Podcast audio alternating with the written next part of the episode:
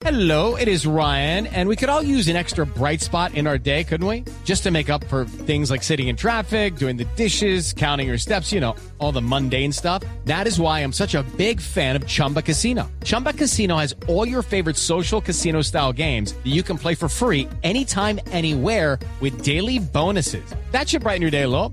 Actually, a lot. So sign up now at chumbacasino.com. That's chumbacasino.com. No purchase necessary. BGW. Void were prohibited by law. See terms and conditions. 18 plus.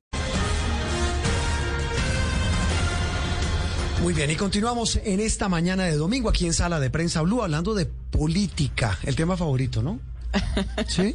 Sí, ¿O no? estos aquí días. hasta mayo, sí. Pues yo Sí, no sé si es a favorito. junio. Eh, sí, será. Sí, sí, hasta junio. Hasta junio, hasta la segunda vuelta, ¿no? Sí, señor. Cuando la segunda vuelta? 19 de junio, ¿no? La primera 29 de mayo. Estamos prácticamente a dos meses de la primera vuelta. ¿Sí? Sí, prácticamente. Y ya las campañas prendieron motores, ya eh, con sus fórmulas vicepresidenciales escogidas, arrancaron gira por todo el país, en forma y en firme. Claro, y no solo gira, recordemos que empezamos esta semana de debates vicepresidenciales y de allí también pues han surgido muchos de los afectos nuevos de esta semana de los colombianos por las campañas y están recorriendo las regiones.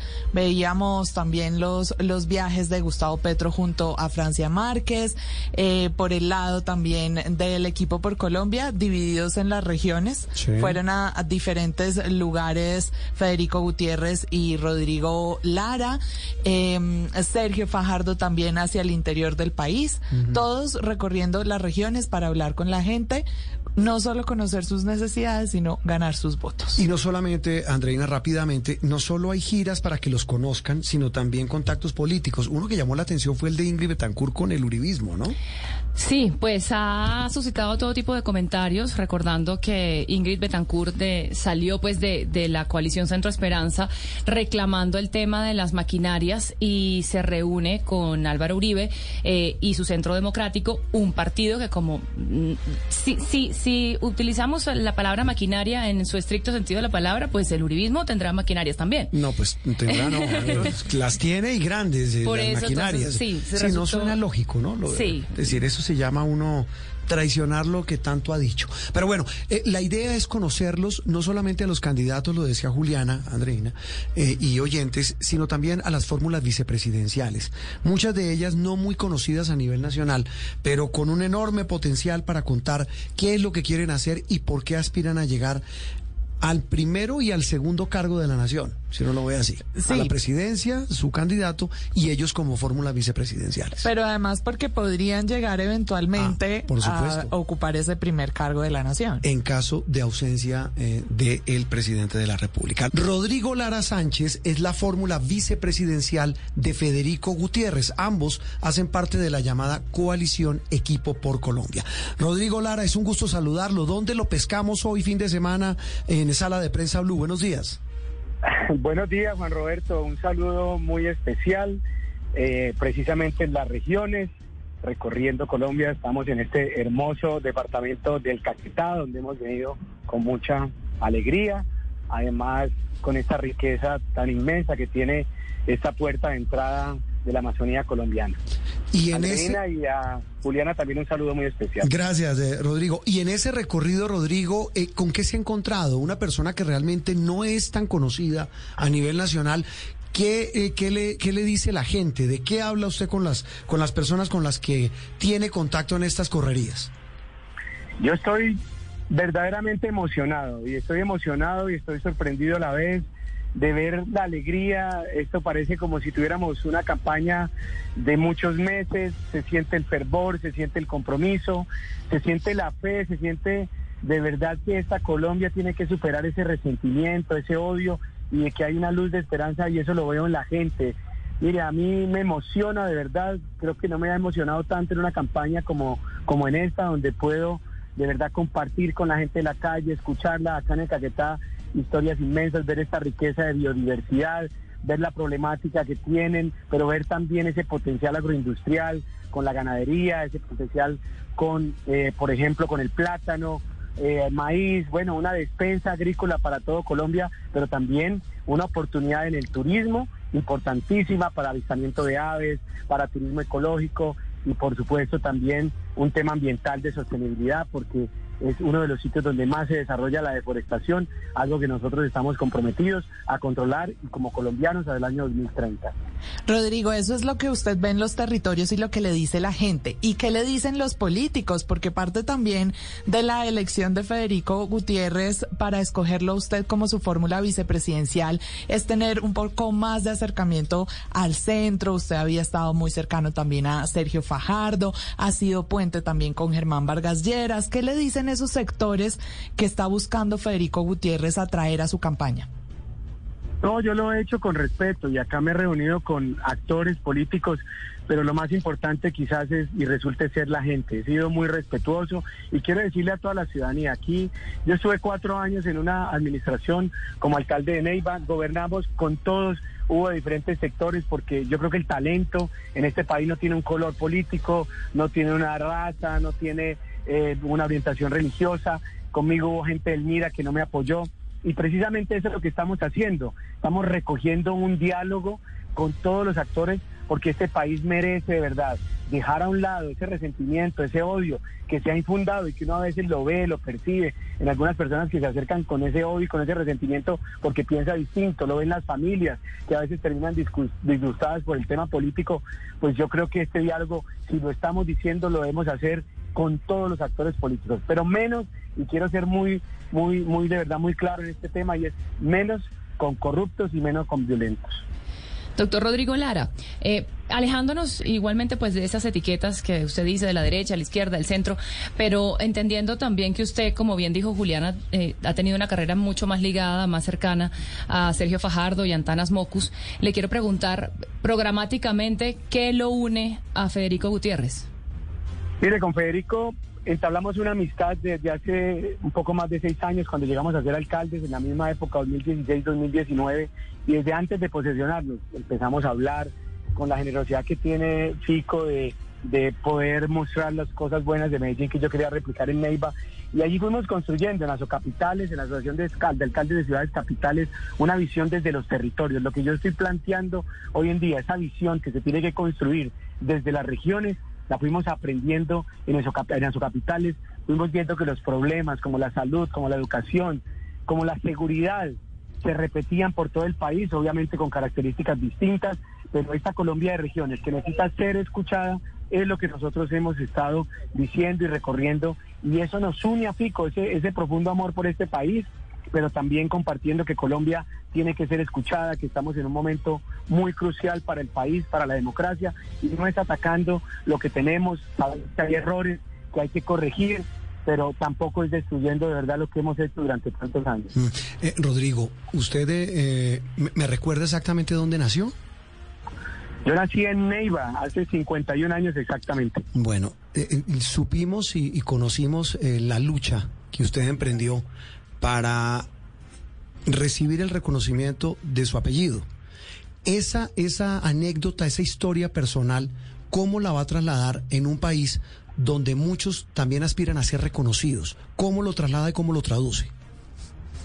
Mire, yo, yo lo que quiero expresar es la admiración que siento por mi madre, por esas mujeres cabeza de hogar que luchan, que salen adelante. Y yo lo que quiero replicar en este país es que las mujeres tienen esa capacidad que tenemos que apoyarla a través de microcréditos, a través de capacitación, eh, mediante guarderías donde podamos cuidar los hijos para que puedan desarrollar su proyecto, su proyecto productivo. Eso es lo que yo veo hoy en día. Yo he dicho que yo no he crecido con ningún resentimiento. Por supuesto, el fortalecimiento de la justicia, que puedan tener acceso a la justicia para garantizar sus derechos, pues es un aspecto fundamental que también hay que tener en cuenta. Y, y, que yo lo viví, yo lo viví, lo hice y creo que muchas mujeres luchan por estos temas también legales pues allí debe estar el acompañamiento del Estado, que las pruebas de, de, ADN puedan tener acceso sin necesidad de tantas trabas, de tanta demora, que sea el Estado el que garantice estos derechos, para mí que son importantes. ¿Cuánto tiempo duró esa lucha, Rodrigo? No, yo creo que unos dos años aproximadamente, eso fue terminando el 99, empezando el 2000. Y lo hice ya cuando había terminado absolutamente todo, cuando yo era médico, cuando ya estaba terminando cirugía de tórax, precisamente cuando lo hice. Y fue una decisión que había tomado muchos, pero muchos años atrás, como un sentimiento de justicia. Pero esto es una decisión personal. Alguien dirá que no le parece, que no lo hace, que quiere reconocer a, a su madre. Yo nunca he sentido odio por mi padre, sentía que lo tenía que hacer Hello, it is Ryan, and I was on a flight the other day playing one of my favorite social spin slot games on chumbacasino.com. I looked over the person sitting next to me, and you know what they were doing? They were also playing Chumba Casino. Coincidence? I think not. Everybody's loving having fun with it. Chumba Casino is home to hundreds of casino style games that you can play for free anytime, anywhere, even at 30,000 feet. So sign up now at chumbacasino.com to claim your free welcome bonus. That's chumbacasino.com and live the Chumba life. No purchase necessary. VGW Group. Void were prohibited by law. See terms and conditions. 18 plus. primero que hice fue comentarle a ella cómo se iba a sentir, qué le parecía. Ella siempre ha respetado, siempre ha sido una persona amorosa y, y completamente dedicada a su familia, respetuosa. Y eso es lo que tenemos nosotros en la familia, el respeto del uno por el otro. Eh, Rodrigo, eh, ya hablando de temas puntuales, de programas, de propuestas, eh, ¿cuál va a ser el suyo? Si, si usted dice, mire, yo me voy a concentrar en un tema específico, ¿cuál sería?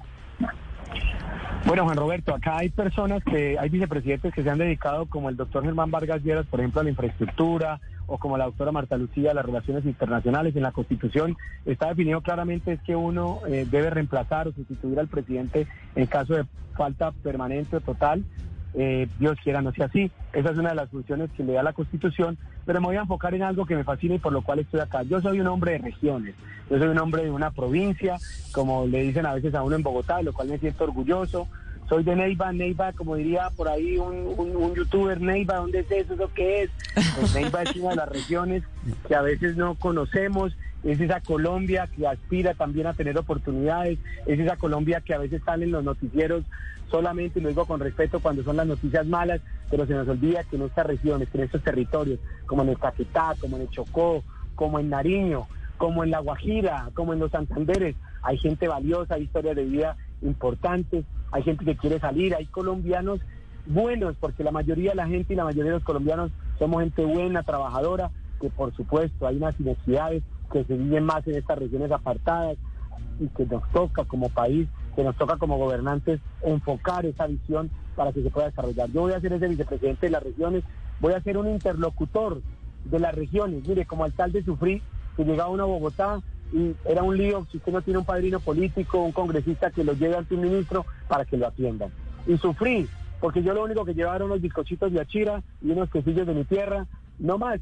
Con eso llegaba a tocar las puertas, a veces llega uno, lo atienden y lo reciben muy bien, otras veces vemos cómo los alcaldes se tienen que devolver con el proyecto debajo del brazo porque ni siquiera se lo estudian. Es irrespeto a veces por estas figuras que son el, la, como se construye la democracia, los alcaldes de las regiones, pues voy a convertirme en ese, en ese precisamente en ese puente entre las regiones y el gobierno central. Y lo vamos a hacer desde las regiones. Vamos a hacer que esa constitución del 91, esa descentralización, sea real. Y aquí me comprometo yo a ser garante de tres aspectos que son los que definen. El primero es la salud, el segundo es la educación y el tercero es la lucha contra la corrupción. Y puedo decirlo con total tranquilidad que a eso me dediqué, especialmente la lucha contra la corrupción durante los cuatro años de gobierno. Justamente, Rodrigo, por ese asunto de la salud le quiero preguntar, porque pues usted siendo médico ha estado muy cercano y es otra además de las deudas que tenemos con, con las regiones, ¿no? Mientras más profunda la Colombia, peor el servicio de salud en nuestro país. Por ese lado, ¿cuál es la propuesta? Mire, voy a empezar por el talento en salud. Hoy no son reconocidos las enfermeras, los médicos, especialmente en el sector público, en donde tienen contratos a través de tercerización, en donde no se les reconocen las vacaciones, las primas, las cesantías. Hoy debemos de verdad tener unos contratos dignos para el personal de salud que durante esta pandemia le puso el pecho, arriesgó su vida y no se justifica que nosotros sigamos eh, atrasando, precisamente demorando este reconocimiento a los médicos. Es uno de los puntos más fundamentales. El segundo, y lo digo con claridad, yo no voy a acabar las EPS, pero conozco las debilidades de las EPS. Y aquí lo primero que se necesita es vigilancia y control. Yo he dicho que el sistema de salud colombiano avanzó muchísimo, pasó de tener el 30% de afiliados, de asegurados, a casi el 100%, la población total hoy en día, ya sea por la vía contributiva o por la vía del régimen subsidiado, en un solo sistema que está unificado, pues puede acceder a los servicios de salud de alta tecnología. Yo soy cirujano de tórax, atendía pacientes con el carnet de, de, como dice la gente, con el carnet del CISBEN, igual que aquel que llegaba con una prepagada porque tenía los derechos a los mismos servicios. Y esto es un avance en equidad que ha demostrado el país en los últimos 30 años. Pero hay demoras, hay errores, se a los hospitales, asfixian los hospitales. Vemos lo que pasó con Caprecón, que es una vergüenza para este país. Vimos lo que está pasando con Medimás, en donde los hospitales, las IPS, clínicas y hospitales terminan desfinanciadas, terminan en riesgo financiero, terminan sin poder cumplir con las obligaciones a proveedores y aquí hay que girar estos recursos, hay que garantizar el flujo. Y el último punto es el enfoque en la medicina preventiva, en el modelo integral de atención en salud.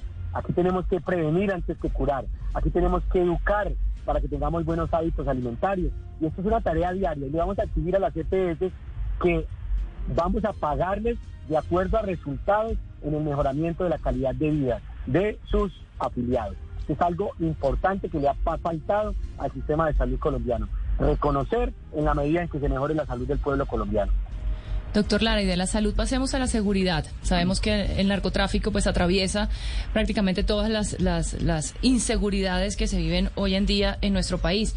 Quiero preguntarle, ¿cuál sería para usted el, el, la aproximación que debe tener un eventual gobierno de Federico Gutiérrez al, al, al tema del narcotráfico? ¿Cómo tratar el tema del narcotráfico? ¿Un cambio en, este, en esta lucha? que ya vemos que pues ha sido totalmente pues, equivocada o insuficiente, mejor dicho?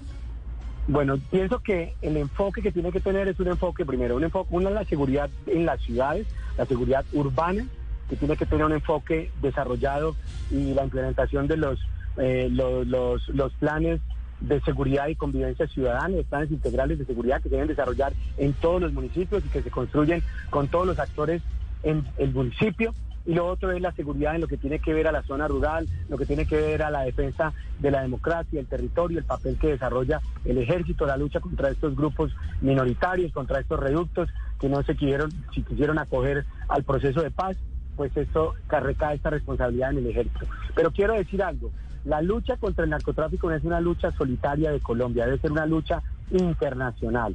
Y yo pienso, y se lo voy a decir porque así lo creo, es más importante antes que fumigar, antes que, realizar esta aspersión de, estas sustancias, es mirar a ver qué vamos a hacer con la gente que está allí, qué vamos a hacer con el campesino que no tiene otra opción más que cultivar coca, qué vamos a hacer con esta población que vive alrededor de estos cultivos ilícitos, cuál es la opción productiva, porque no vamos a generar unas migraciones masivas finalmente y lograr solucionar un problema social que yace allí en medio de esta Colombia olvidada. Yo lo veo desde ese punto de vista, creo que el país se le ha olvidado trabajar, pero no es una lucha sola de Colombia, porque no tendría los recursos suficientes. Y aquí hace falta que, los, que a nivel del orden mundial, los países que son consumidores se comprometan verdaderamente, no con regalos, no con, no con, no con una que otra vez. Yo creo que con un plan serio de fortalecimiento, de, de ayudas a, a estos grupos que le puedan permitir desarrollar otras actividades, que podamos llevarle las vías, que podamos llevarle de salud, que podamos llevarle educación para que evitemos esto. Eh, eh, eh, por lo que le estoy entendiendo, ¿no le jala, no le, no le llama la atención el tema de la fumigación de cultivos ilícitos? Pero a Federico sí. Eso le iba a preguntar. Sí. exactamente. Y aquí estamos no para pensar los dos lo mismo, sino para entender que Colombia piensa distinto y que podemos ponernos de acuerdo en una mesa. Pero, pero entonces, ¿cómo sería ese entendimiento? Porque si el uno es, es partidario de fumigar y el otro no, ¿cómo, cómo llegan a un punto de acuerdo? No, esos son los puntos que tenemos que discutirnos los dos. Tenemos que discutirlo en una mesa donde participe la comunidad internacional, donde participen los actores. Eso es lo que yo estoy llamando, es un diálogo. Yo soy consciente que es una decisión que se tiene que tomar, pero es que aquí Federico y yo no somos dos personas que pensamos exactamente igual y que tenemos algunas visiones en donde tenemos que ponernos de acuerdo. Y a eso es lo que estoy diciendo. Yo no estoy acá precisamente para cambiar mi manera de pensar, pero sí para escuchar la otra contraparte. Y si tengo la de verdad la, la idea de poder cambiar lo que pienso hoy en día, pues así lo haré. Pero hasta el momento es mi pensamiento, es lo que yo creo. Yo creo que más que fumigar hay que fortalecer todos estos proyectos alrededor de estas comunidades que han sido maltratadas. Pues Rodrigo, esta es una primera aproximación, repito, a, a, quienes aspiran a llegar a gobernar a Colombia. Es Rodrigo Lara Sánchez, es la fórmula vicepresidencial de Federico Gutiérrez. Un gran abrazo, feliz gira y volveremos a hablar, porque de aquí a la primera vuelta pues habrá mucho que volver a conversar. Mucha suerte. Bueno, muchas gracias Juan Roberto, Andreina y Juliana. Un placer haber estado este domingo con ustedes compartiendo en Blue. It's time for today's Lucky Land horoscope with Victoria Cash. Life's gotten mundane, so shake up the daily routine and be adventurous with a trip to Lucky Land. You know what they say. Your chance to win starts with a spin. So go to LuckyLandSlots.com to play over 100 social casino-style games for free for your chance to redeem some serious prizes. Get lucky today at LuckyLandSlots.com. Available to players in the U.S., excluding Washington and Michigan. No purchase necessary. VGW Group. Void where prohibited by law. 18 plus. Terms and conditions apply.